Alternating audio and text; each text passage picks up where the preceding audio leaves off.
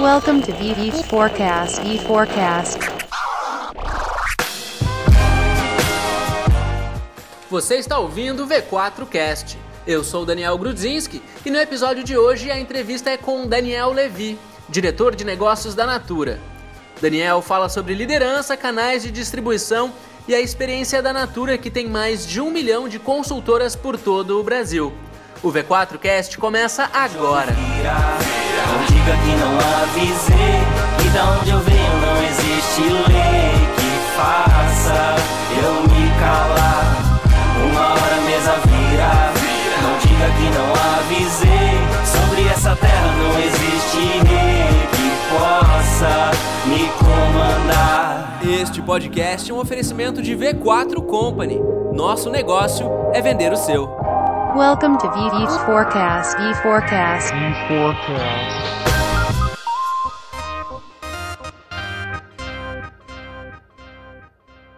Sou Daniel Levi, sou paulista paulistano, é, três filhos, casado. E, e eu digo isso porque acho que um dos principais resultados profissionais que eu tenho é a minha jornada de vida, na verdade. Porque eu acho que é difícil separar o que, é a vida profissional e a vida pessoal hoje em dia, cada vez mais elas estão misturadas.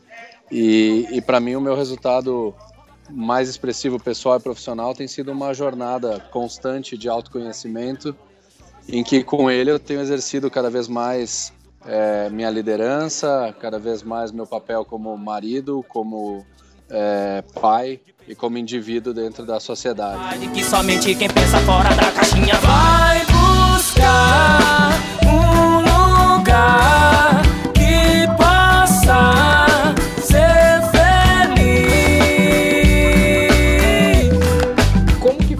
carreira até tu chegar onde tu tá hoje aí, Levi? Eu comecei, eu sou engenheiro de formação, estudei engenharia de produção mecânica, comecei com engenharia ahn, e no último semestre de estágio ia ser efetivado numa área bastante técnica de engenharia e comecei a ter bastante dúvidas se era este caminho que eu queria trilhar e apareceu uma oportunidade de mudar eh, do estágio em que eu estava para eh, uma consultoria em gestão, que era hoje a atual Falcone, não tinha esse nome na época, e eu fui um dos primeiros três estagiários contratados dentro da Falcone eh, para trabalhar em São Paulo, no escritório de São Paulo, e comecei a trabalhar com consultoria em gestão. Então, me tornei consultor é, autônomo, então, de alguma forma, empreendendo, porque ganhava né, pelos dias que eu estava trabalhando, alocado em cliente, ou pelos cursos que eu ministrava. E fiquei nessa jornada da consultoria durante três anos. E depois vi uma oportunidade de mercado de começar a ajudar me- é, empresas médias e até pequenas a se estruturarem, porque na época estava uma moda muito grande de se fazer orçamento matricial, orçamento base zero e, e, e procura por black belt. E muitas empresas que iam procurar a Falcone na época para fazer esse tipo de trabalho, elas não tinham um resultado apurado é, corretamente, elas não tinham uma gestão de indicadores bem estabelecida e estavam querendo ir lá para o faixa preta, mas não tinham nem o faixa branca implementado. E a gente viu que eu e mais um, um outro colega dentro da consultoria vimos que isso era uma oportunidade de mercado, saímos da consultoria e montamos a nossa própria consultoria em 2002. E, e começamos a trabalhar com essa consultoria. Essa consultoria começou a crescer, a gente pegou vários bons clientes para fazer essa estruturação de gestão e aí sim um orçamento, é, planejamento estratégico, etc. E, e fomos crescendo com essa consultoria. Ela teve alguns nomes, agregando alguns associados dentro dela. E em 2005 a gente vendeu metade dessa consultoria para o hoje Grupo TOTOS, na época Microsiga. É, entramos para dentro do grupo, então eu virei um diretor dentro da, da TOTOS, é, responsável pelo braço de consultoria do grupo. É, e em 2007 a TOTOS acabou comprando a outra metade da nossa empresa e acabamos saindo do negócio e hoje é a TOTOS Consulting, que é ainda um braço de consultoria do grupo TOTOS. É, eu saí então dessa jornada de consultoria e fui, e fui trabalhar no turnaround de duas empresas, mas ainda meio já nessa época um pouco abduzido pelo fim do término desse ciclo de consultoria e sem ainda entender qual seria o meu próximo passo ou o próximo ciclo é, que fazia sentido para minha vida. Em paralelo a isso, comecei nessa época uma jornada de me conhecer melhor, uma jornada de autoconhecimento. Comecei a fazer terapia, comecei a questionar algumas coisas do status quo da minha vida até então.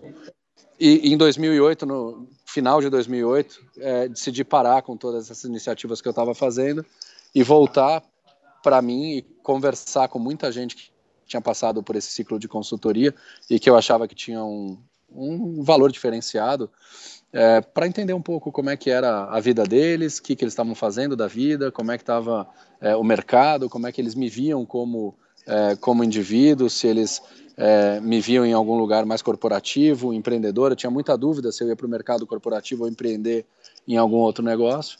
E acabei caindo numa conversa em janeiro de 2009, é, aqui na Natura, com o Marcelo Cardoso, que era o vice-presidente da Natura na época. É, ele tinha trabalhado, né? Eu tinha trabalhado para ele quando ele era o CEO do Hop Harry, do parque de diversões aqui em São Paulo. E, de, e depois de três horas de conversa, ele me fez um convite para ficar aqui na Natura. E dois dias depois eu estava contratado na Natura e começando uma jornada que hoje dura sete anos e meio de Natura. Então passei pela área de gestão, que é por onde eu fui contratado aqui na Natura, durante dois anos. Depois fiquei dois anos em novos negócios e os últimos quase quatro anos na área comercial, tocando é, o resultado da Natura, da área de vendas da Natura, é, um período aí no Sul, fui morar em Porto Alegre e durante dois anos fui responsável pela Regional Sul e mais recentemente pelo Sul e pelo Sudeste do país.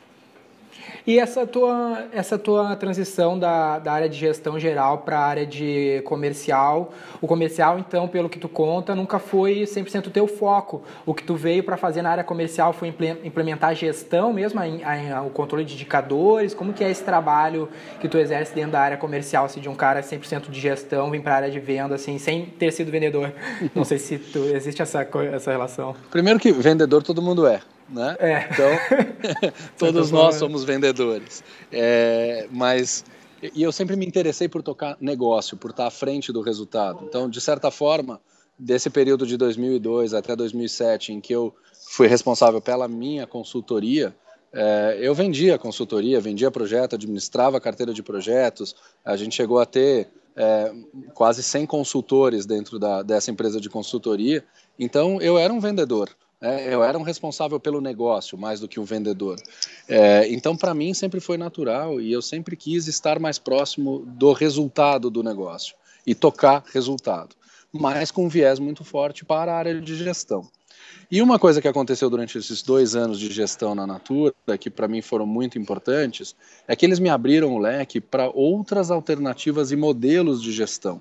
Porque eu tinha, não só pela minha escola, mas pela vivência de todos os projetos que eu participei, uma visão bastante linear, mecânica sobre a gestão é, e que ela deveria poderia ser aplicada e é aplicada em qualquer empresa. Mas a Natura é uma empresa que sempre se questionou se existiam outras formas para complementar, não para substituir, mas para complementar o modelo de gestão atual. E me deu a possibilidade, à frente da área de gestão, de ir pesquisar e me aprofundar em vários outros modelos. Então eu fiz uma certificação em holocracia para tentar enxergar como é que era esse movimento que começava a vir de autogestão, de auto-organização, de organizações em redes.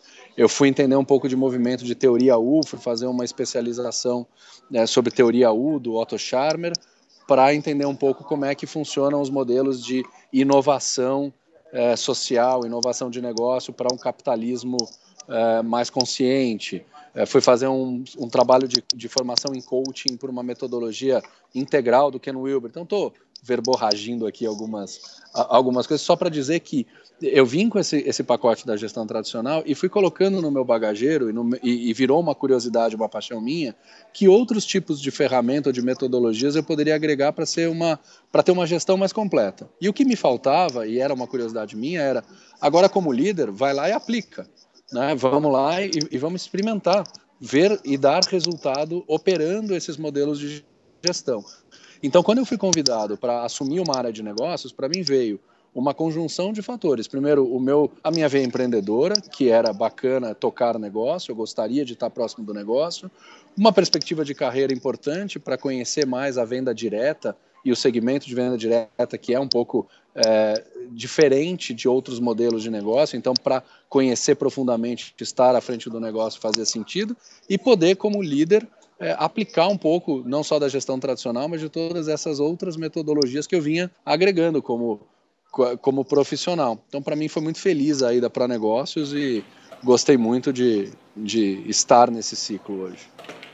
E a Natura, como ela é uma empresa muito forte, o principal negócio é o marketing de multinível, marketing de, de rede, como é que é a, a, tua gestão na prática de equipe, assim, como é que funciona a distribuição da equipe? Porque eu sinto nas conversas que eu tive contigo, até lá na mesmo na Anshan, pelo que tu fala, assim, nota-se que tu tá bem focado, não sei se é nesse momento, é na tua natureza, na gestão de pessoas, você taxa a locracia, vê que tu tá num caminho, assim, não sei se é um negócio do teu core mesmo, que tu gosta, ou é porque tu tá no momento caminhando mais para essa parte de gestão de times, como é que tá esse teu trabalho na prática hoje aí dentro?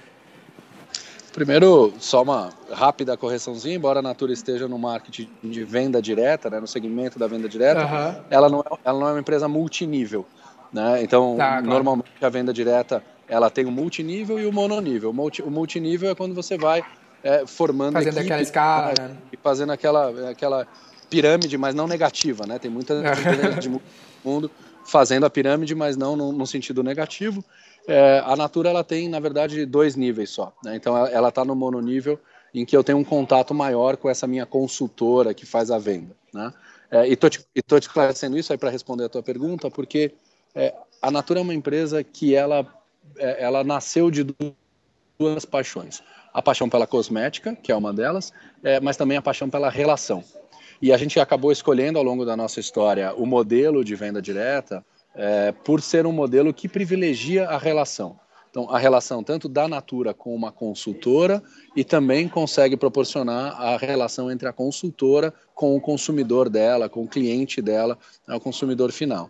E essa paixão pela relação, ela acaba trazendo para a Natura uma relação bastante humana, é uma relação que cuida das pessoas. Então a gente tem muitas características aqui que, que são inspiradas no modelo de negócio e que acabam vindo para dentro do, do, business como um todo, né, do negócio como um todo. Então, é, esse paixão pela relação, essa paixão pela, pela, por estar com as pessoas, por desenvolver as pessoas, por é, acreditar que são, que é através das pessoas que a gente vai fazer negócios, então, que a relação, que a, a venda é uma consequência de uma boa relação e não só a venda pela venda. Então, por todas essas crenças, a Natura tem uma abertura muito grande para esta característica, é, vamos dizer assim, menos tradicional de gestão.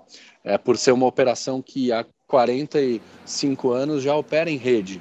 É, hoje a gente fala muito de organizações em rede, a, gente, a nossa estrutura organizacional é menos de rede, é mais tradicional, mas o nosso é, o nosso, nossa rede de distribuição é uma rede, né? o nosso modelo de negócio é um modelo em rede já. Então, é, isso juntando com a minha paixão intelectual, minha paixão por estudar esses novos modelos, acaba me permitindo exercitar é, esse, esse ambiente de, é, de outras metodologias e de, de outras práticas dentro da organização, sim.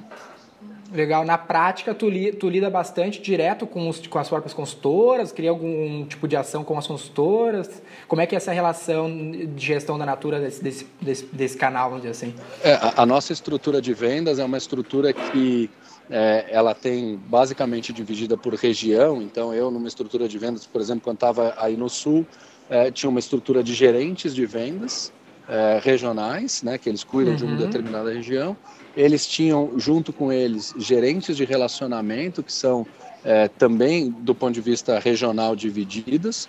E essas gerentes de relacionamento são nosso último elo, é, do ponto de vista de estrutura formal, com a rede. E aí essa rede ela está formada por consultoras é, e por consultoras orientadoras. Por isso que eu digo que ela tem dois níveis, ela é binível. Né? Então ela, hum. tem dois, ela tem um nível de consultoras que é a consultora que entra para a Natura, que quer fazer negócio, empreender, gerar renda, e tem um outro nível que é um nível de consultora que também é consultora, mas ela é como se fosse mais sênior, vai? Ela acaba cuidando uhum. de um grupo dessas consultoras para poder orientá-las, para poder ajudá-las a fazer negócio. Então a gente acabou usando esse, essa estrutura para fomentar negócios. Então eu tenho hoje gerentes de vendas e de relacionamento que lidam com uma estrutura de gerentes de, de, de consultoras orientadoras e de consultoras.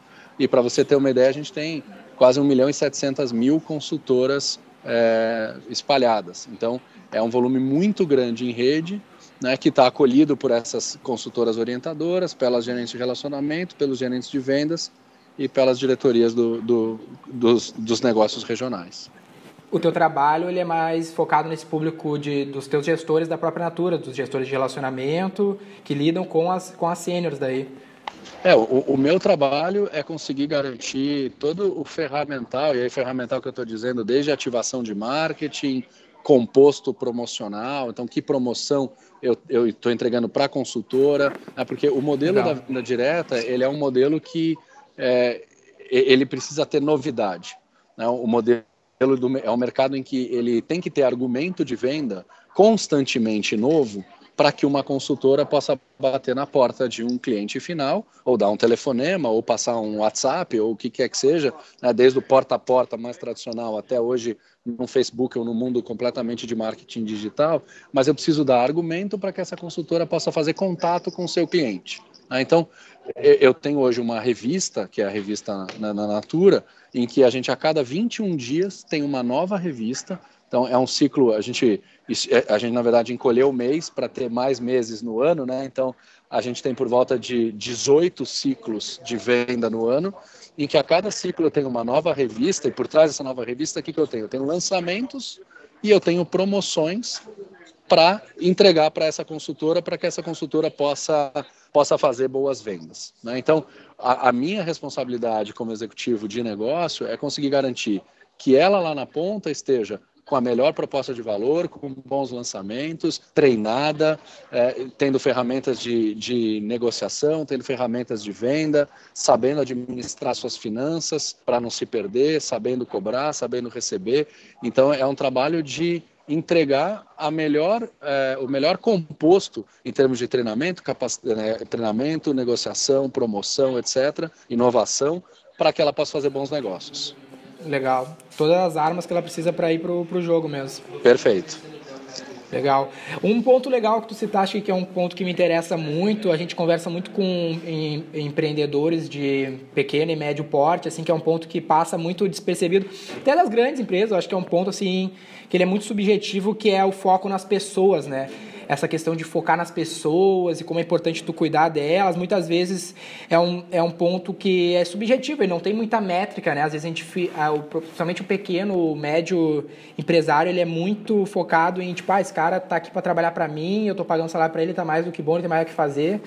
E não consegue ter essa visão de como isso faz a diferença, coisas às vezes subjetivas que tu não tem como mensurar, tem um impacto direto nos resultados do negócio. Queria que tu aprofundasse um pouco mais a tua visão, que eu sei que é bem, bem clara sobre essa importância das pessoas no, no, no business como um todo. É, primeiro a gente tem visto que é, pelo lado da, do, da luz ou da sombra, né, ou pela dor, a gente está vendo que cada vez menos as pessoas estão se sujeitando a trabalhar neste lugar onde eu sou só é, um número, onde eu sou só ah. um recurso. Né? É, hoje, cada vez mais, a gente tem visto as pessoas, e, e, e falo isso por mim, para os meus amigos e pelas organizações, a gente tem visto as pessoas cada vez mais querendo dar significado para esse tempo que elas passam trabalhando, dar propósito para esse tempo que a gente passa dentro das organizações, né, e não simplesmente cumprindo uma função pelo dinheiro, né? Até porque claro. isso não não é de longo prazo. Então a gente tem visto muito, tem um conceito do Daniel Pink de motivação intrínseca e de motivação extrínseca que é importante, né? De que é, quando a gente simplesmente está fazendo a motivação extrínseca, ou seja, dando dinheiro, né? Um, um, não precisa ser só dinheiro, mas dando recompensa ou uma punição por alguém fazer, a motivação ela é de curto prazo. Né? E, claro. e, e ainda ainda pior, ela ela é, ela acaba acostumando, né? Então o salário ele é basal. Eu tenho uma boa remuneração, consigo cumprir meu o, o, as minhas obrigações com essa remuneração, não é ela que me motiva mais e, e, e a propósito disso, a gente está sempre um pouco insatisfeito. Então, ficar dando mais só para fazer mais não funciona, né? É um, é um ciclo vicioso. O ciclo virtuoso é a motivação intrínseca, que é você conseguir ter esse profissional, ou qualquer profissional, ligado com o que ele chama lá da motivação 3.0, que é eu conseguir me sentir autônomo, ou seja, autonomia, eu ter sensação e empoderamento de que eu posso fazer aquilo que eu quero fazer. Né? Eu, eu me sinto empoderado a fazer aquilo que é, o meu chamado me diz para fazer. Né? Não me sinto só controlado, recebendo ordem o tempo inteiro, mas com autonomia sobre o processo que é da minha responsabilidade. E é quando estou falando autonomia, não é, ah, então tá bom, eu tenho liberdade total para fazer o que eu quiser. Não, mas eu me sinto livre para poder tomar boas decisões. Né? O segundo ponto é maestria, ou seja, eu estou praticando e cada vez me tornando melhor naquilo que é o meu talento. Eu estou conseguindo entregar o meu talento neste lugar onde eu estou realizando a minha tarefa. Né? Então, tem gente que vai praticar maestria é, fazendo aula de música no fim de semana, sem dinheiro sendo remunerado, mas porque eu quero ficar melhor. Eu quero tocar música melhor. Por que não isso dentro ah. do ambiente de trabalho? E, pô, eu que gosto do, sei lá, da gestão, estou cada vez me tornando melhor nesta, neste lugar onde eu trabalho. E o terceiro é propósito, é saber que eu estou fazendo por algo maior, que tem significado maior do que simplesmente trabalhar, gerar riqueza para alguém, né? Que eu estou fazendo algo que contribui para mim para algo maior. Então, autonomia, maestria e propósito é, é algo que cada vez mais vem fazendo sentido ter e, e perceber se você está conseguindo entregar isso para os teus colaboradores, para as pessoas que estão na tua empresa, e não só recompensa ou punição. Então, a gente tem visto um movimento muito grande das pessoas é, gerarem mais significado quando estão nesse lugar da maestria, da autonomia e do propósito. E para mim é um caminho sem volta. Né? Eu acho que não tem, não tem mais esse espaço. Tanto é que a gente vê cada vez mais em organizações grandes, né? e aí não estou falando especificamente aqui da Natura, mas ela também está incluída nisso. É, a gente vê cada vez mais gente saindo das organizações porque elas estão querendo buscar algo que faça mais sentido para elas, que elas possam praticar essa maestria. Então, lugares engessados ou lugares em que existe essa grande relação de comando e controle, a minha empresa pequena, esse funcionário está aqui para cumprir a minha ordem, não, não vai funcionar não é mais sustentável de longo prazo. Podia ser sustentável claro. enquanto, tava, enquanto a gente estava ainda numa fantasia né, trazida aí pela Revolução Industrial de que trabalhamos numa empresa como máquinas, temos a nossa, uhum. né, nossa vida profissional lá, precisa produzir e você vai produzir, eu vou ligar aqui meu chicotinho para te fazer ser mais produtivo claro. é, cada vez mais. Isso está, para mim, na minha visão e na visão das pessoas que eu tenho convivido e cada vez mais escuto, é, cada vez mais com os dias contados. Legal. Isso até pega um gancho com um ponto que tu citaste logo no início da nossa conversa, que é o teu foco, no, teu foco não, assim, a tua mistura de vida profissional e vida pessoal, que eu particularmente acredito muito nisso, de que a vida é uma só, não tem vida profissional e vida pessoal. Eu acho que a gente, a Revolução Industrial fez essa separação, onde eu tinha minha vida profissional, daí tem minha vida pessoal e uma coisa não tem nada a ver com a outra, então eu vivo cinco dias de sofrimento para curtir dois no fim de semana.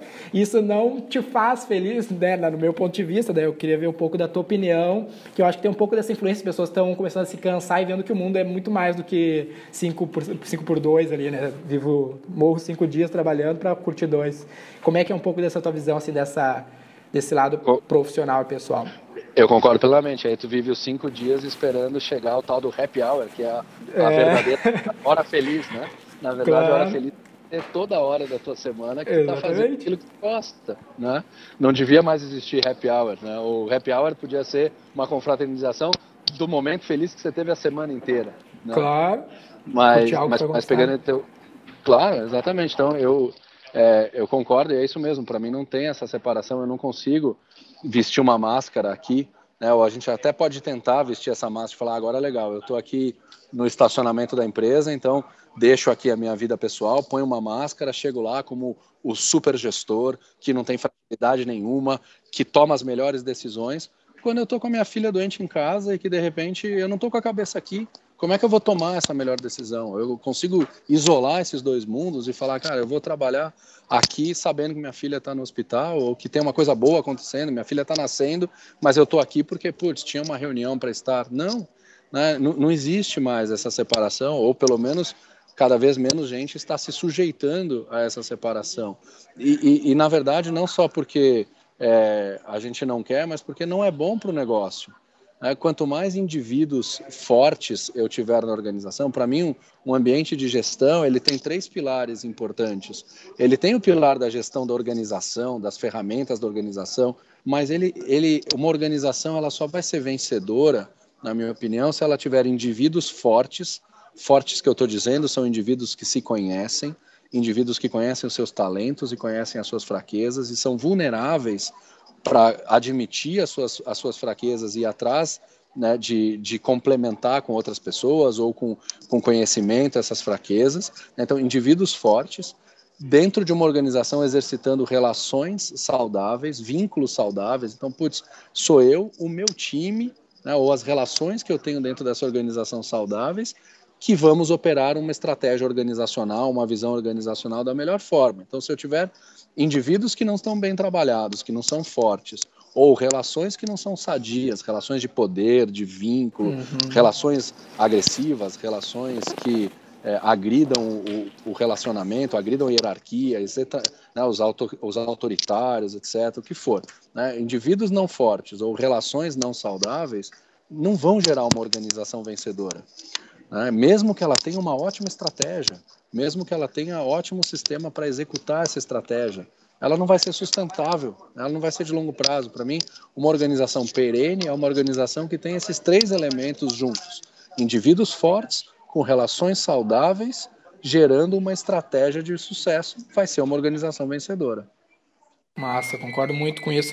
Até uh, eu estava conversando com, com o Maurício da, da Schultz, que é um ponto interessante de, de, de falar, porque ele também é um cara intraempreendedor, assim, que ele construiu uma carreira de direção forte na, na Schultz, que eles consideram um empreendedor e a, às vezes, tu, como intraempreendedor, não sei se tu optou por não empreender ou já encerrou o teu ciclo de empreendedor, mas tu segue com aquele espírito empreendedor dentro de uma empresa que está fechada com o teu propósito, é importante tu ter essa visão, pô, preciso de um lugar que tenha os mesmos propósitos que eu tenho. Senão, eu vou escolher outro negócio. Porque como todos nós, a gente falou, todos nós nos vendemos, todos nós somos empreendedores, ou eu vou escolher um negócio para fazer, vou, vou empreender num, num, ramo, ou vou escolher um lugar para me empreender, né? Se essa empresa não me proporciona esse ambiente, eu eu que vá para outra empresa que proporciona o ambiente que eu gosto. Né? Exatamente. Se tu concorda com Não, tá, e tá no lugar errado, é isso mesmo. Porque, é, para mim, duas reflexões que me vêm quando, quando tá falando. Para mim, primeiro, é, é uma coisa engraçada. Eu, quando entrei aqui na Natura, foi minha, minha primeira empresa de carteira assinada, né? Porque comecei lá como consultor, depois empreendi na consultoria, entrei para dentro da TOTUS como, como executivo, mas é, na minha empresa, né, sócio da empresa. Acionista, né? Então, então na Natura que foi, foi minha primeira empresa, minha primeira empresa de carteira assinada. E eu tinha muito essa dúvida de, de ser um empregado, vai, ou de trabalhar dentro da empresa, o quanto ia ser bom ou ruim. E conversava lá naquele meu período de papos, conversava com as pessoas sobre é, sobre esse dilema entre empreender ou estar numa empresa.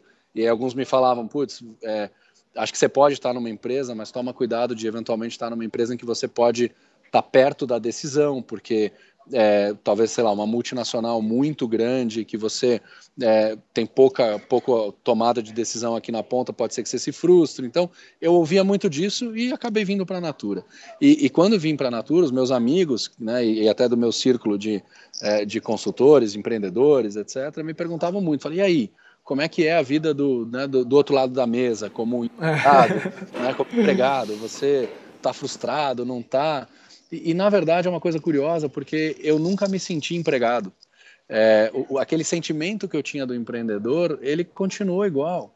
É, porque primeiro o sonho de que o empreendedor também é livre, tem total liberdade, ela é falsa. Né? Uhum. É, quem tem sócio tem patrão, você tem que deliberar com o teu sócio, depois você vende um pedaço da tua empresa, você ganhou um chefe, você foi para O cliente sempre é o chefe também, né? O cliente é chefe igual, então assim, de, de chefe a gente tá cheio.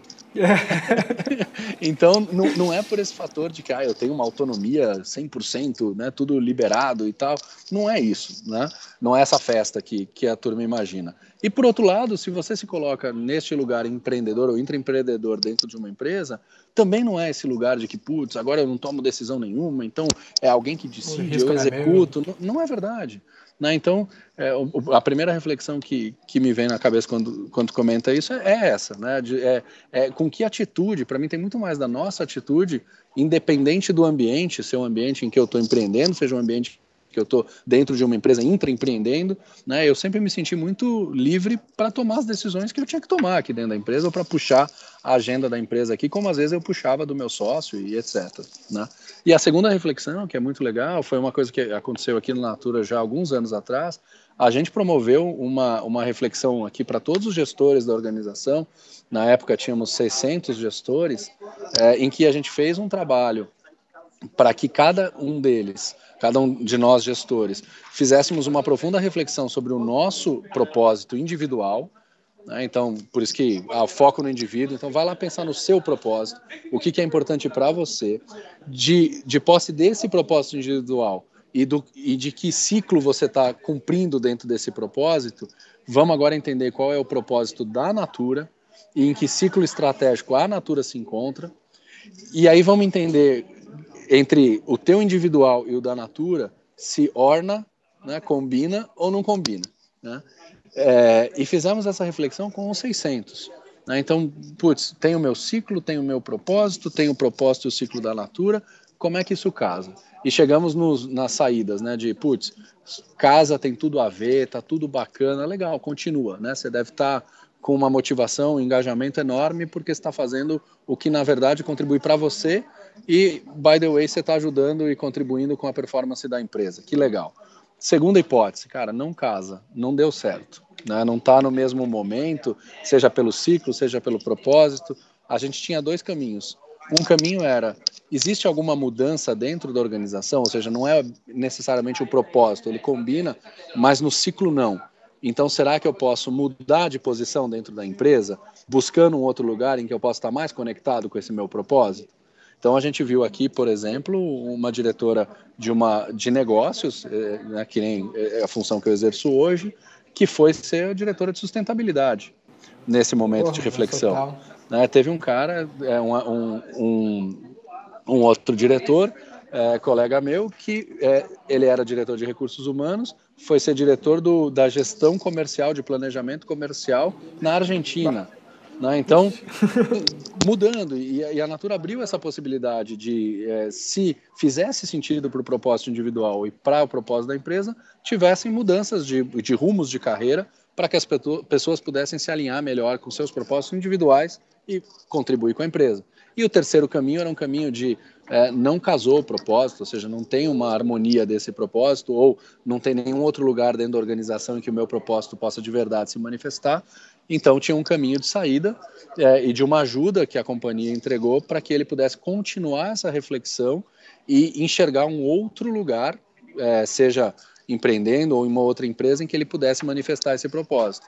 Então foi uma chacoalhada aqui dentro da organização bastante bacana e que eu fortemente recomendo que uma empresa pequena ou, ou grande é, esse tipo de atitude ou de reflexão esteja sempre presente porque você vai conseguir entregar é, para as pessoas é, lugares em que elas podem de verdade exercer o seu melhor para o propósito delas. Então não é por, né, ah, eu estou fazendo isso pela natura. Não, eu estou fazendo isso por mim. E, e, ao fazer por mim, eu também estou fazendo pela natura. Então é o melhor dos mundos. Né? Não, não tem uma relação é, de exploração entre um e o outro. Nós estamos fazendo um ganha-ganha legítimo. Né? Então ter essa reflexão é algo que eu incentivo a cada profissional fazer para a sua vida, se a empresa não, não tem essa reflexão, mas eu o tempo inteiro estar tá alinhado com ela, porque o dia que eu estiver aqui é, e meu propósito estiver desalinhado, eu estou no lugar errado, ou estou perdendo tempo.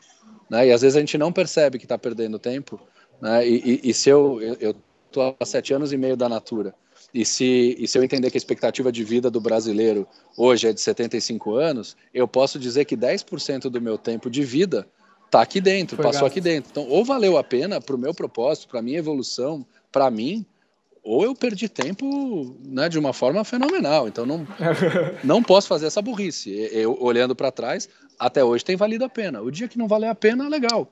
É, eu vou para outro lugar fazer outro significado e valer a pena em outro lugar. Né? Tu vê que é, é, muito interessante ver uma empresa do, do tamanho da Natura, tu falando de mais de 600 pessoas ali, gestores, né, de pessoas de, de cargos de gestão envolvidos nesse processo, que é totalmente subjetivo, não é uma reunião, um encontro, uma questão para a gente bater meta, sei lá, vamos encher o saco da galera. É uma questão totalmente de propósito, de virar o que é muito difícil tu ver isso passar pela, pela, pelo, pela pauta, assim, pelo board de qualquer qualquer executivo assim.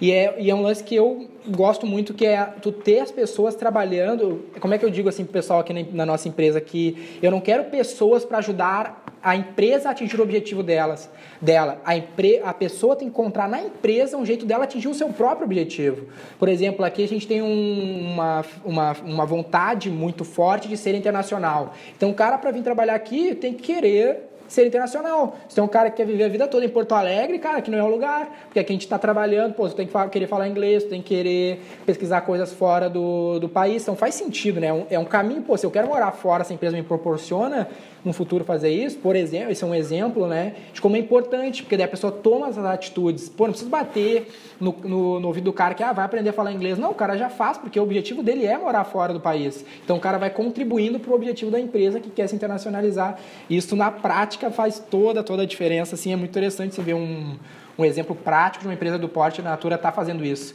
Porque até na Enxan, lá quando se fala de assuntos muito aleatórios, assim, assunto muito subjetivo, empresas muito tradicionais sempre olham assim, meu Deus, como que os caras conseguem fazer isso, holocracia, ou coisa assim, não, meu, meu patrão, meu, meu gestor nunca vai fazer isso, né? E tu vê como o pessoal acaba deixando de lado coisa assim que às vezes parece que não dão um resultado imediato, mas tem um, um baita valor, né? É isso aí, você está certíssimo. Legal. Outro ponto assim que eu não queria deixar de passar, assim que tu citaste, é a tua formação em engenharia, assim, que é um negócio que não tem nada a ver assim normalmente, né, mas é um lance que eu, pelo que pouco que eu conheço assim, tenho amigos engenheiros, o com engenharia é um, uma formação que ela, ela ajuda na gestão, como sair ótimos gestores da engenharia, por que que, como é que tu vê assim, é uma coisa bem nada a ver com o assunto, mas vou aproveitar esse gancho já que, que é o caso, né? Legal. É, é, acho que de, de bate-pronto que me vem é o seguinte: primeiro, a, a engenharia me ajudou muito durante a vida para entender sistemas lógicos. Porque tu nunca trabalhou com engenharia na prática, né? Não, como engenheiro. não. É, mas, mas na verdade ela me deu muita base de pensamento sistêmico e, e de visão do todo. Né? Então, embora eu não tenha a tecnicidade da engenharia aplicada, não estou né, no cálculo, não tô, mas entender sistemas é, e pensar logicamente, então relações de causa e efeito, entender um pouco é, o, o, que que né, conseguir decupar um problema, paretar, entender que que como é que esse problema se comporta é algo que a engenharia tem me ajudado muito, né? Sempre me ajudou nessa vida de consultor. Mas, mas o que eu tenho complementado, que é um pouco deste lugar da, da Natura, é, porque por outro lado, o engenheiro, ele, e, e me considerava assim, é, ele está muito habituado, e é o que as escolas de engenharia hoje ainda ensinam, a trabalhar nos ambientes mecânicos. Né, a trabalhar em sistemas mecânicos, entender qual é o problema, onde é que está. Ele não está pegando essa pecinha né, tão bonitinha chamada ser humano e, e colocando para dentro do sistema. Mas isso, eu, te, eu tenho uma crítica que o nosso sistema educacional não está, ele não está colocando isso nem na engenharia, nem da administração, ou seja, ainda não está em nenhum outro lugar. Né? Ele está virando uma mescla, assim, é um pouco. Você vê hoje engenheiro estudando filosofia, né, para tentar enxergar um pouco mais o comportamento humano. Você vê gente indo estudar psicologia.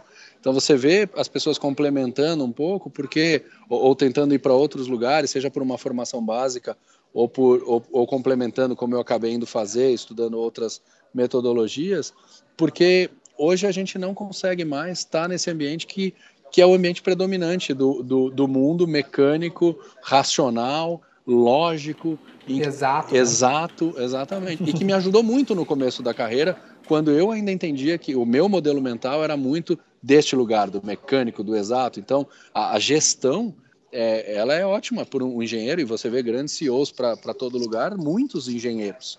Né? Por quê? Porque tem essa cabeça lógica, sistêmica, partir para ação, né? É, processos, exatamente, que é um ambiente que vem desse ambiente mecânico. Agora, é, eu, eu vou dizer que como engenheiro, bom engenheiro, eu tive que ir flexibilizando e me sensibilizando, né? Então, hoje eu sou um engenheiro bem soft, né? Por quê? Porque eu, eu tenho que aliar esses dois mundos, o mundo do linear e do não linear, o mundo do mecânico e o mundo do complexo, o mundo da máquina e o mundo das pessoas, né? E, e que a gente tem esses mundos todos convivendo, mas não adianta, para mim, a crítica que eu faço, não só à engenharia, mas ao nosso sistema de educação ainda hoje, é que a gente tenta a gente tenta pegar um ambiente que é complexo, que tem muitas variáveis, né, como por exemplo uma organização, e a gente acha que a gente pode simplificá-la em modelo, encaixotá-la num, num sisteminha mecânico e falar agora eu vou fazer um orçamento, um plano estratégico, isso tudo vai acontecer. E esquece, as pessoas são recursos, né? É, isso não vai acontecer ou não acontece desse jeito, a gente vai tentando se enganar. Mas cada vez mais a gente está querendo acordar para isso e entender que existem outras variáveis não lineares dentro desse sistema que impactam ou geram tão ou mais resultados se você conseguir abordá-la. Legal. Vou aproveitar até esse assunto para citar um, um ponto de vista que tu trouxe no, no, no encontro de gestores lá onde eu, te, onde eu tive a oportunidade de conhecer, que era exatamente esse assunto, eu não lembro bem, mas é algo que me marcou, assim, que eu trago diariamente aqui para dentro da empresa, que é exatamente essa visão sobre... Eu não lembro como é que era a analogia que tu, tu fez, mas eu lembro o, o, conceito que era de problemas exatos e problemas complexos, né? Que a gente está acostumado e é um lance muito louco, porque quando tu é treinado, doutrinado, tu sempre cai nessa de tentar achar uma solução. Receita de bolo, por exemplo. Tu citou a receita de bolo na, naquele exemplo que eu quero. Eu faço isso e consigo isso. Sendo que não existe. Às vezes tu não tem uma resposta, não interessa. Se não tem um caminho certo, tem que meio que, sei lá, tentar. É um problema complexo, como tu citou naquele dia lá, que fez total diferença no meu dia a dia aqui. Que legal, né? E, e é super importante essa, essa diferenciação, porque é, a grande diferença entre os, os problemas lá que a gente estava falando de problemas simples ou complicados são problemas em que é, ou, ou, fazer um bolo ou lançar um foguete no espaço, tanto faz, mal ou bem, eu sei onde eu quero chegar. Eu tenho eu tenho o gabarito, né? Eu tenho o, o correto. Então, o correto é que esse foguete chegue no espaço. Então, é, eu preciso entender, tenho tecnologia, estudo, ciência, um monte de coisa para desenvolver, mas no final das contas, eu sei exatamente o que é o sucesso o sucesso é o meu foguete chegar lá no espaço. Né? Então, eu tenho como controlar as variáveis, mesmo que elas sejam inúmeras, com uma interferência enorme, para chegar neste lugar.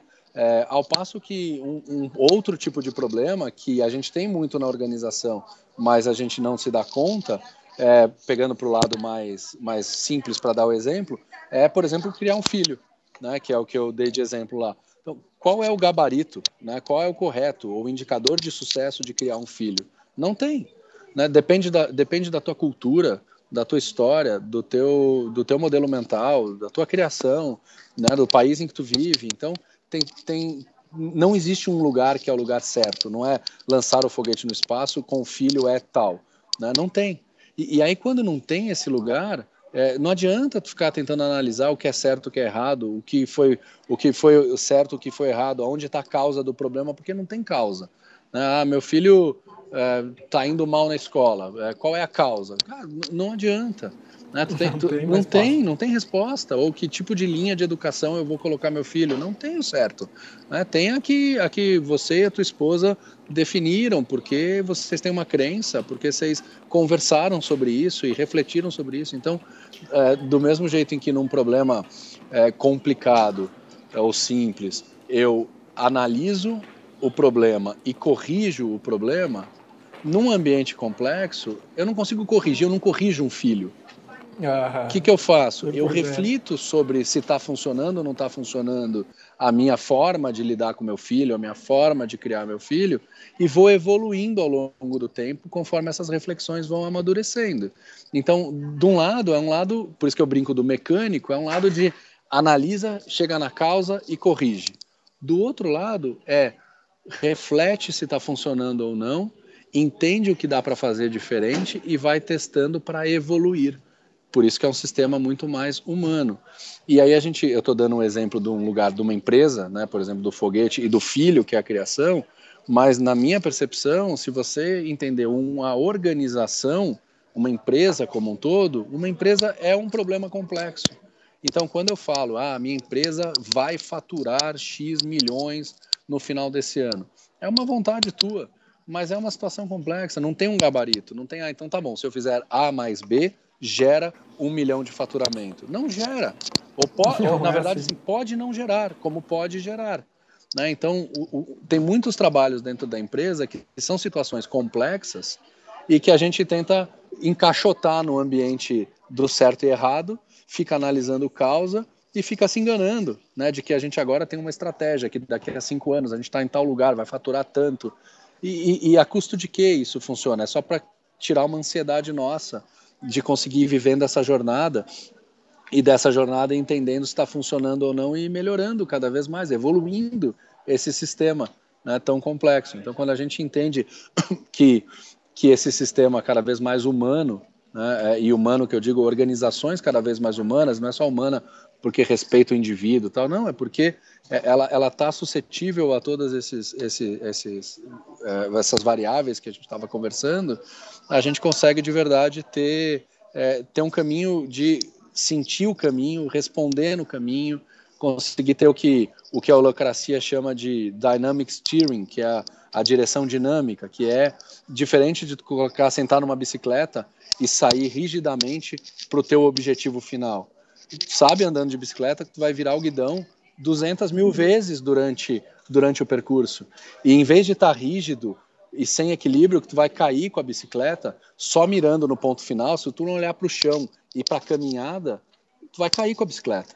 Porque vai entrar no buraco, que vai, vai pisar numa pedrinha lá, vai passar por cima da pedrinha, vai desequilibrar, ou porque não vai ver uma pessoa que cruzou na frente.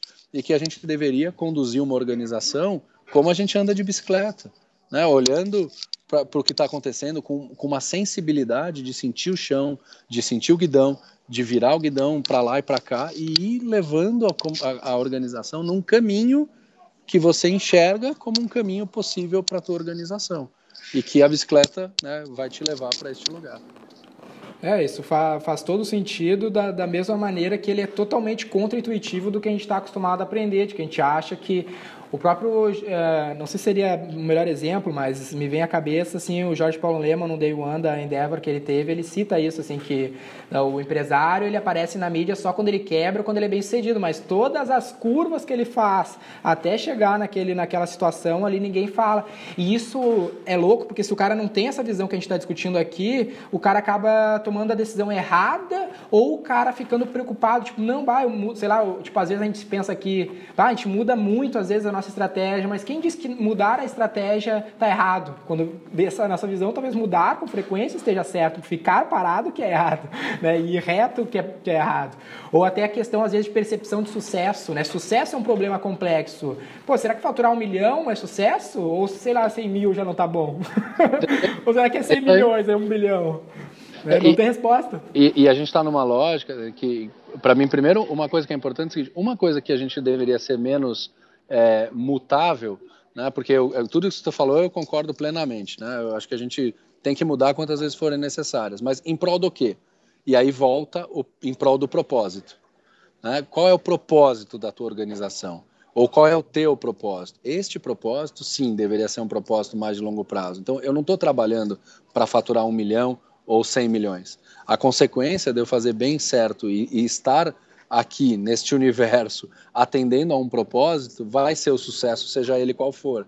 Né? Então claro. eu deveria trabalhar muito forte para conseguir gerar coerência com o meu propósito e uma estratégia que vá levando, né, onde é o meu gabarito que não existe, né, mas uhum. aonde eu posso pelo menos ter um norte de direção. A direção está no propósito. Né? Então, do mesmo jeito que quando eu saio com uma bicicleta, eu saio e falo, legal, eu quero sair daqui e quero ir até o parcão, né? É, e para chegar no parcão, é o meu propósito chegar no parcão, uhum. e aí eu vou andando com a minha bicicleta e vou mudando o rumo quantas vezes forem necessárias. Né? Um bom exemplo disso hoje para a tecnologia, que não é, o, não é o, a bicicleta, mas é o Waze. Né? O Waze claro. é o maior exemplo de direção dinâmica que existe. Eu saio dizendo aonde eu pretendo chegar, o meu propósito. E ele vai me contando a cada passo que eu dou qual é o melhor próximo passo. Uhum. E se eu sair. Cada passo. Isso, cada... diferente de eu sair daqui planejado com todos os passos. Né? O, o Waze vai mudando a minha rota ao longo do tempo. Por quê? Porque ele vai enxergando ao longo do tempo. Quanto mais informação eu vou tendo na minha caminhada, melhor eu posso tomar a decisão de qual é o próximo passo. Né? Então, por exemplo, a holocracia é, é uma metodologia que diz para um, um, dos princípios dele é você não deveria planejar nada, você só deveria entender com clareza qual é o teu próximo passo executável e executar. Então, tu não precisa ficar perdendo tempo com, todo o resto. Qual é o próximo passo? Uhum. E, e dá o próximo passo. E aí executa com eficiência o próximo passo sem perder tempo Cada com o passo. resto, mas faz o próximo passo. Acabou o próximo passo, qual é o próximo? E aí tu vai numa sequência de próximos passos, chegando lá para o teu propósito, né?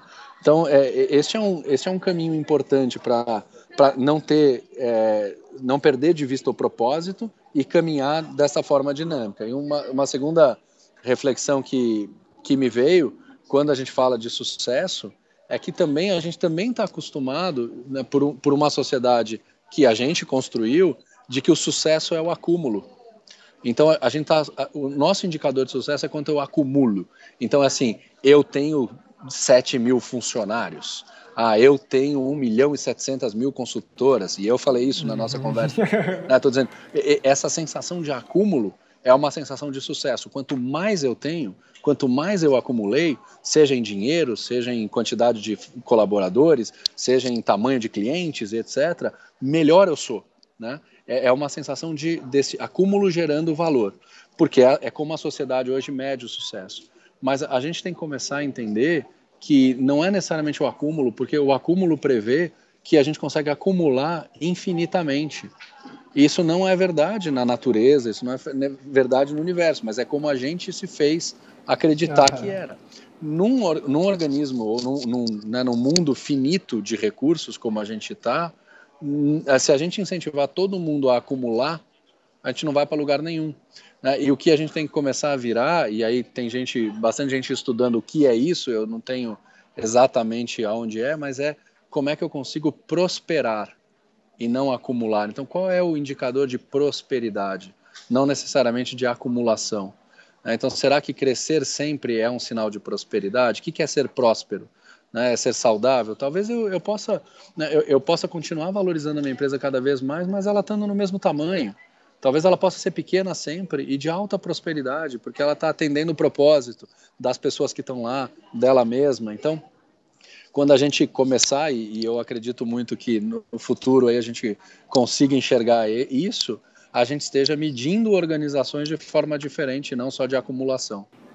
Legal, bela reflexão mesmo para ficar. Uh, dando sequência, então, para a gente não, não se estender muito, já passamos bastante por esses assuntos mais subjetivos, eu queria falar sobre canais mesmo, né? Que era um assunto que a gente comentou um pouco lá, o pessoal uh, pergunta bastante para ti, eu vejo. A questão de canais, uh, tem o canal já consolidado que fez a Natura ser o que é. Como que é um pouco mais sobre esse canal na tua visão e como que tu vê a questão do omnichannel, né? A entrada de novos canais, por exemplo, a abertura do, do e-commerce, eu não sei como que isso está presente na na estratégia de vocês, se existe a, a, visão de abrir outros canais, seja no varejo, e como isso, provavelmente é o grande lance, conflita com o que já existe, né, que é as consultoras que eu, que eu sei bem que é o grande core do, do negócio. Né? Claro. É, primeiro, para a gente, a escolha da venda direta sempre foi uma escolha por conta do que eu já te falei, da paixão pela relação. Claro. E por entender que, ao fazer a consultoria, eu conseguiria entregar para o meu consumidor, para o meu cliente, um produto de maior valor agregado. Né? Porque em vez de eu entregar simplesmente um produto, que você vai lá no, no balcão de um supermercado e, e, começa e escolhe o produto, eu estou conseguindo te prestar um serviço e te proporcionar uma experiência ao entender o teu tipo de pele e eventualmente te recomendar o melhor produto para essa pele. Né? Então, a venda direta sempre foi por conta deste, deste lugar. A questão é que todos os mercados também evoluem, né? E a tecnologia é um grande habilitador para essa evolução. Então, hoje, eu seria ingênuo em te dizer que uma experiência, por exemplo, de varejo, não é uma experiência com valor agregado, com solução, é, ou uma experiência digital também não é. ela acaba sendo, porque hoje você tem aplicativos que fazem o scanner da tua pele e que te indicam o melhor produto. Ou você tem lá num canal de farmácias em que já existe uma consultora lá, uma promotora de vendas, mas está fazendo uma consultoria extraordinária para o cliente que entra na farmácia. Então, é, conforme a gente foi evoluindo, e aí a tecnologia é uma das grandes responsáveis por isso, foi habilitando também os outros canais a ter uma experiência melhor de solução e de compra. Né? Então, a venda direta ela começa a ser é, atacada, entre aspas, aí, por outros canais. Né? E como a venda direta era uma venda que também garantia muito acesso, ou seja, eu chegava aonde eventualmente uma loja não chega, eu chegava onde os outros canais não existiam, é, ela sempre foi uma ótima solução. Mas hoje, se você pegar o consumidor, o consumidor também, por conta da tecnologia, tem um acesso cada vez maior é, a qualquer produto em qualquer lugar e né, de, de, de várias formas. Então, o, o que a gente tem de visão, que é a visão do Omnichannel, né, é, a gente divide a mesma visão de que o consumidor atual ele não estará sujeito, independente de qual categoria, independente de em que marca, ele não estará mais sujeito à escolha da marca por aquele canal. Ele irá consumir no canal que for a maior conveniência para ele. Né, e, e, e ponto. E ele vai consumir nos diversos canais. Então a gente não conseguirá dizer que a Natura estará apenas na venda direta e o consumidor ficará satisfeito com isso. Então, para atender melhor o consumidor, eu vou precisar dar oferta de canais para que esse consumidor possa consumir conforme sua conveniência. Então, se eu sair aqui da Natura onde eu estou agora e quiser ir para uma festa de aniversário e no meio do caminho comprar um presente, eu vou querer ter uma loja no meio do caminho para comprar o presente. Se eu quiser é, ter um conselho melhor sobre que produto eu posso usar para o meu tipo de pele, eu vou querer ligar para minha consultora ou trocar mensagens com ela em qualquer mídia social. E se eu quiser fazer uma compra de algo recorrente que vai lá para casa, eu vou querer fazer online e assim por diante. Então, eu como consumidor não serei mais fiel a canais. Eu serei fiel à marca, eu serei fiel à experiência, mas não mais a canais. E aí o Omnichannel ele vem como uma resposta para isso. Eu, eu, preciso então estar presente em todos os canais e que a tecnologia possa me fornecer, que é diferente do multicanal, né, o omnicanal, o omnichannel, ele deveria te permitir, é, permitir desculpa, é, que você reconheça esse consumidor em todos os lugares, independente do canal. E isso é uma resposta que pode ajudar a minimizar este conflito de canal que tu comentou do que fazer com as consultoras. Por quê? Porque se eu, eu não estou dizendo que isso está acontecendo agora nos nossos outros canais, que a gente começa a implementar, mas como visão de mundo, a gente gostaria de se preparar e de estruturar para que em algum momento deste, de, desta história, é, uma, um consumidor entre numa loja da Natura, no shopping, por exemplo, e quando ela entra, ela seja reconhecida como é, a Maria, que é uma consumidora da Natura, que tem um consultor que é o Daniel, que a atende e que, por acaso, há um mês atrás, vendeu para ela um creme Cronos. E aí, ao atendê-la na loja, além de satisfazer a necessidade dela, por exemplo, de comprar o presente que ela está indo comprar, eu também posso lembrá-la de que o Cronos provavelmente já está acabando e que ela pode levar ali mesmo na hora o Cronos. E que se ela levar, eu vou de alguma forma recompensar essa consultora, que é a consultora que atende e fez essa venda original do Cronos para a Maria. E aí eu, eu consigo, com esta rede, identificando esse consumidor, independente do canal que ele está acessando, como se ele fosse um consumidor único, e colocá-lo no centro dessa relação. E aí remunerar e tratar como regras para todos os outros canais que estão atendendo esse consumidor quando a compra acontecer. Então, ainda estou falando de algo utópico, mas que, que eu acho que a tecnologia para isso já existe está é, tá aí e o que a gente precisa agora é começar a trabalhar para desenvolver esse caminho. Legal. É, a Schultz mesmo, a conversa que eu tive com, com o Maurício lá, que a Schultz tem uma, uma rede bem grande também, tanto na parte de franquias, como lojas próprias, como e-commerce, todos são grandes grandes frentes, eles trabalham muito forte a integração de todos esses canais e o controle do cliente. Eles trabalham, que eu acho que seja uma visão que vocês estão caminhando para construir, já tem essa visão estão caminhando para implementar, uh, é a, a visão de aquisição do cliente. A gente trabalha para adquirir o cliente, não adquirir a venda, que é um pouco diferente, né? Tipo, eu não trabalho para vender na minha loja, não trabalho para vender no meu consultor, eu trabalho para adquirir o cliente e eu vou dar tudo o que ele precisa para consumir o meu produto onde ele quiser. Mas eu, eu adquiri aquele cliente e isso na prática uh, se dá no controle, né, no CRM, por exemplo, onde a Schultz sabe que o cara compra online é o cara que comprou lá no franqueado, que é o cara que compra na loja própria. Então, esse controle, eu acredito que seja o, o futuro ideal, né, que eu acredito que vocês estão caminhando para algo assim, não sei se daí tu concorda comigo, aonde a gente consegue controlar o cliente via um CRM que ele passe por todos os canais. E quando eu falo cliente, Uh, eu, não, eu não seria a palavra certa, mas a consultora é uma, é uma pessoa, uma dos stakeholders muito importante no negócio, né? Da mesma maneira que o, que o franqueado é para a Schultz. A Schultz não prejudica o franqueado com e-commerce, mesmo ele vendendo 100 milhões anos. Perfeito. Ela continua fazendo o cara comprar lá. Acredito que seja essa a visão, né? É isso aí, exatamente. Tu descreveu o que, o que é o nosso caminho também. Legal, ótimo. Eu pegar esse gancho de a gente falou de consultores, de, de, de canais, e entro num, numa questão que a gente trabalha muito aqui, eu queria passar contigo rapidamente para a gente caminhar para o final, que é a questão de quatro pilares que a gente trabalha aqui na, na V4. Né? A V4 que a gente trabalha basicamente ajudando negócios a venderem mais, e a gente tem um método que a gente passa por quatro pilares. O primeiro pilar é tráfego que é atrair o cliente, basicamente. Que isso a gente já falou bastante, o jeito que a Natura faz hoje é principalmente pelas consultoras, um milhão e poucas mil consultoras, trabalhando em outros canais, sempre se importando com a questão de tráfego, ter o cliente, ter a Natura onde o cliente está e trazer esse cliente para dentro do nosso universo.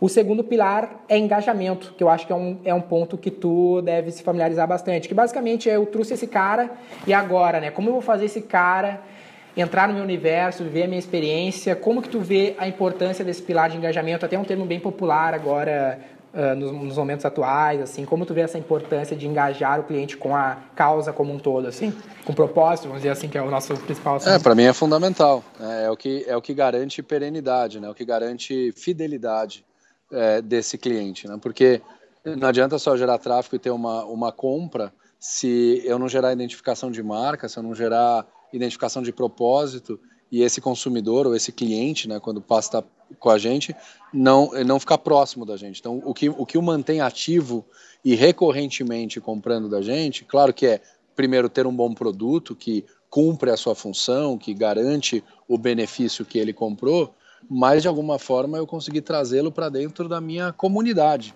né? Claro. Comunidade que né, e que faz, por exemplo, pegando o próprio exemplo da Natura, é, a gente é uma empresa que há muito tempo atrás é, se transformou num grande movimento social, né? um movimento dessas consultoras de geração de renda. Então, é, esse movimento social, além do produto, de acreditar na causa da sustentabilidade, de, sei lá, em 1980 ser a primeira empresa que coloca refil nos produtos e falava, putz, mas vocês são loucos. Né? falava, não, a gente acredita no mundo sustentável. E, e com isso, trazendo gente para próximo dessa causa maior, desse movimento social maior, com que intenção? Com uma intenção plena de engajamento, né? Ou seja, não só de gerar tráfego, de gerar discussão, de gerar engajamento desse público, seja do público CN, então CN que eu digo, desculpa, é a nossa consultora, né? Então, uhum. é, como é que eu trago uma consultora para dentro? Por que, que ela quer ser uma consultora da Natura? É porque ela também está identificada com essa causa e está se engajando nessa causa, como é que eu trago um cliente para ser cliente da Natura? Então, para a gente, engajamento é algo dos, desde que a gente trouxe a primeira consultora para dentro da marca. Está no core mesmo, está na essência Com certeza, está no modelo de negócio nosso. Ótimo. O terceiro ponto, a gente trouxe o tráfego, engajou o cara, a gente tem que converter, né? Que a gente fala muito forte de conversão dentro desse pilar. E quando eu falo de conversão, é o, todos os indicadores que envolvem a conversão, né? Porque muitas vezes, por exemplo, num varejo tradicional, que é algo que a gente atende muito, o cara se preocupa ali em fazer a venda e deu, vendeu, comprou, quis comprar, comprou, ou, ou compra ou não compra, é meio que assim. E não controla as variáveis que envolvem a conversão, né? Por exemplo, ah, ticket médio, como que eu posso fazer para aumentar meu ticket médio, como que eu posso ver se não tem problema no meio de pagamento, se não tem outro meio de pagamento que não converte, ou na internet eu, não, eu tenho a minha conversão lá no meio de pagamento que não está convertendo, não está aprovando, o cara não está pagando boleto, ou seja, a gente explode a conversão em vários indicadores. Eu queria ver contigo se existe uma preocupação assim na parte comercial, da Natura com essa questão da conversão, assim, ah, por que que meu, meu consultor lá não está vendendo? Não sei, estou chutando como é que poderia ser feito, né? Se esse cara não está vendendo, como é que é o ticket médio, como que eu posso facilitar o meio de pagamento? Essa, existe essa preocupação com, a, com uma série de fatores que envolvem a conversão? Existe, até porque ela é uma grande oportunidade de receita, né? A gente, uhum. muitas vezes, é, consegue gerar mais receita por exemplo, né, só para dar um dos exemplos de, de indicadores aqui para conversão, eu consigo gerar mais receita é, conseguindo penetrar com um produto, uma categoria complementar num cliente já existente do que eventualmente buscando um novo cliente para se engajar né, no nosso tráfego. Então, claro. será, será o quanto quantos produtos em média cada um está tá, tá comprando, que tipo de categoria estão consumindo. Então, sei lá, eu tenho um público grande que está consumindo perfumaria, mas não está consumindo nosso sabonete? É, como é que eu faço um cross-category dessa história? Como é que eu consigo né, vender categorias complementares? Ou a gente tem categorias mais de entrada, então tem gente que está trazendo, comprando mais maquiagem. Será que eu consigo começar a trazer tratamento de rosto? Que, por outro lado, a partir do momento que eu fidelizo, ele é mais perene, porque eu fico tratando o rosto né, durante um tempo muito longo, diferente da maquiagem, que às vezes ah, eu comprei essa coleção, depois vou comprar outra, eu compro muito né, e, e, e picado. Então, é, a gente tem toda essa, essa, essa questão de como eu converto, eu consigo entender é, o quanto cada consultora está gerando de negócio, então, com que modelo de negócio ela gera e que é, e, e, como ela está executando. Aí cinco meses de pagamento, a gente tem aumentado a oferta de meio de pagamento, é, a gente agora tem um chip Natura é, para tentar entregar para ela conectividade, para entregar para ela ferramenta, para ela poder não só ela operar melhor com a Natura, ser uma facilidade para a consultora, mas que ela possa oferecer para o seu cliente para facilitar a conversão e, e, eventual compra, seja por impulso ou não por impulso. Legal. O quarto pilar, que é um que vocês são rei, assim, acredito que é algo que reina aí na empresa, que é, por exemplo, a gente trouxe o cara no tráfego, engajou ele, converteu. O quarto, que a gente chama aqui, que é um termo bem digital, que é remarketing. Que basicamente é a gente adotou esse termo por ser bem utilizado na internet, mas é o famoso pós-venda, que a gente fala de manter aquele cliente comprando de novo, né? Que às vezes, e-commerce, por exemplo, a gente adotou esse como um pilar fundamental, porque no e-commerce, às vezes, tu tem um custo muito alto para trazer o cara lá no tráfego. Se tu fizer uma venda para ele, por exemplo, na moda, se a Schutz pagar para trazer um usuário e ele comprar uma vez, é prejuízo, porque essa, esse custo de tráfego é muito alto. Para ter lucro, ele precisa comprar seis vezes no ano pelo aquele mesmo custo de tráfego. Então, o remarketing se tornou fundamental nesse pilar e eu acredito que o negócio de vocês ele, ele já é fundamental há bastante tempo, manter o cliente, aquele, aquele papo que a gente falou um pouco antes, que eu trabalho para adquirir o cliente, não para adquirir a venda, né? fazer com que esse cliente faça, seja meu cliente. Como é que tu vê essa questão, a importância disso é, no modelo? E, e para a gente na venda direta, sempre lembrando que a gente tem dois clientes. A gente tem um cliente final, que é o cliente que compra o produto, mas a gente tem um cliente tão importante quanto, e que a gente diz que é o nosso primeiro cliente, que é a própria consultora. Né? Então, quando está falando isso, me vem muito à cabeça de como é que eu fidelizo e como é que eu mantenho, faço remarketing, consigo continuar com a minha consultora dentro do meu canal, né? dentro desta minha rede. Como é que ela está é, tá aqui perenizando, sempre sendo ativa e, e, com isso engajando cada vez mais outros clientes, consumidores finais que consomem o nosso produto. Né? Então, é, para a gente, o pós-venda ele é tão importante porque ele é onde a gente exerce de verdade a relação, é onde a gente pereniza essa relação. Então, por exemplo, das empresas de venda direta, pensando na consultora, a Natura é uma das que tem o menor turnover, ou seja, a menor taxa de perda é, da consultora. E com, quanto mais essa consultora vai ficando na nossa rede e aprendendo a vender, aprendendo a operar, aprendendo a gerir financeiramente o seu negócio, com o empreendedorismo que ela tem, ela vai crescendo o negócio dela e por consequência vendendo mais para a Natura. Então, o meu, a minha intenção é ter consultoras que cada vez mais tenham mais tempo de casa de Natura. E a gente mede isso e a gente reconhece isso. Então, a consultora que vai fazendo o que a gente chama aqui de tempo de casa, a gente vai dando reconhecimentos para que ela tenha um incentivo a ficar cada vez mais tempo conosco. Porque, ah, só porque a gente gosta da relação? Sim, porque a gente gosta da relação, mas pensando friamente, porque quanto maior o tempo de casa, estatisticamente, mais negócio essa consultora vai fazer para ela e para a gente. Né? Então, isso vale nessa lógica para a consultora e vale nessa lógica para o consumidor igual mais importante do que aumentar a base de consultora, a, a, de consultoras, a base de clientes, é, é, manter a que já existe, né? Que isso que mantém o negócio. Né? Isso, e crescer na, dentro dela. Com, né, eu tenho hoje claro. 800 SKUs, então eu tenho 800 itens que eu comercializo. Né, eu, tenho consultor, eu tenho consultoras que estão especializadas em meia dúzia. Como é que eu mostro para ela que tem muito mais potencial para ela vender e gerar negócio? E também o meu cliente, como é que ele consegue passar a ser usuário de outros produtos da Natura? Ótimo. Perfeito. Para a gente finalizar, Levi, eu queria que tu desse uma visão geral que tu tem sobre internet, como que está a internet, o marketing digital, como que está isso dentro da Natura, na, a visão da empresa e a tua visão pessoal sobre esse universo aí que a gente vive hoje. Para mim, a tecnologia ela é uma... É, eu, eu brinco que a gente se pergunta não o, o, que, o que vai ser da tecnologia, né, mas o que vai ser do ser humano depois da tecnologia. Né?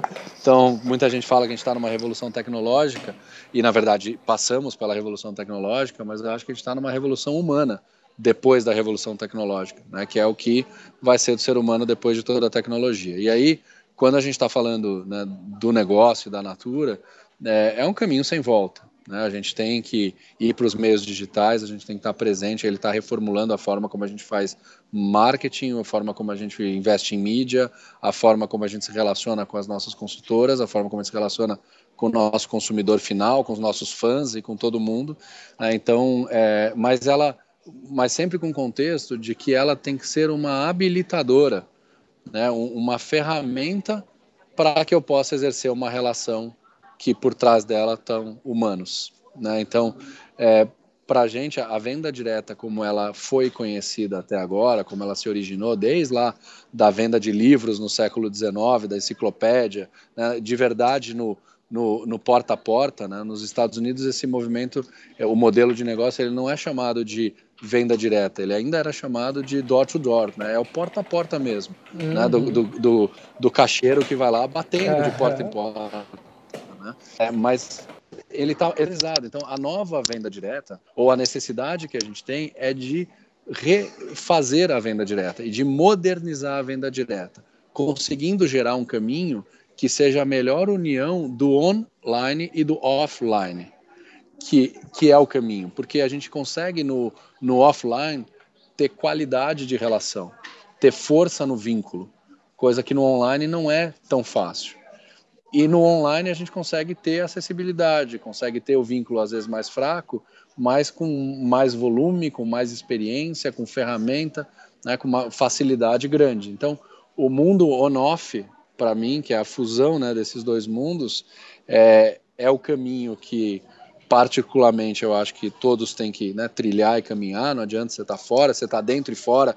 Daqui a pouco a gente não consegue mais é, saber o que é dentro, o que é fora, né? Ver o Pokémon claro. Go aí entrando na, na nossa vida e, e, e, você não sabe mais o que é online, o que é offline. Então, é, essa mescla do on-off vai existir e, e aí a, a, nossa inteligência é como é que a gente consegue de verdade, aí pensando na empresa, na Natura, modernizar a venda direta para que ela reflita este, essa tendência em esse lugar. Que é isso, um prazer aí estar tá conversando contigo e, e sempre à disposição para trocar ideias. Eu acho que toda vez que a gente vai, como, como esse novo mundo, ele é complexo, né, como a gente fala. E, claro. Tá, e a gente está fazendo o, o, Dynamic Steering, então todos nós estamos montados nessa bicicleta. É, claro. A única certeza é que eu não tenho certeza nenhuma de onde a gente vai chegar. né? Então não adianta falar qual é o certo. Né? Então, vivendo um pouco daquilo tudo que, que a gente está tá falando nessa última hora, né, a gente está construindo em tempo real essa nova realidade que é complexa e que não tem o certo claro. Então, a gente está experimentando tudo isso. Então, o convite que eu faço para todos é, é, pularem nessa jornada, né, que é uma jornada que é muito bacana de trilhar é, e começarem a experimentar esse novo lugar, a entenderem um pouco mais, a, curiosos como, né, como todos somos, e, uhum. e entender um pouco mais do que, que, do que, que é esse mundo e qual é o, o, o que, que isso contribui no teu propósito e também através do teu propósito como cada um de nós pode contribuir para a construção dessa nova era, desse novo mundo. Você ouviu o V4 Cast. No próximo episódio, a entrevista será com Jaques Fogliarini, diretor de marketing da Dell. Na conversa com meu colega Denner Lippert, Jaques compartilha sua visão estratégica, estando à frente de um dos maiores e-commerces do mundo. Para não perder nenhum episódio, assine o V4Cast no iTunes ou no seu aplicativo Android de podcasts. Ouça também pelo nosso site v4company.com. Novos episódios toda semana.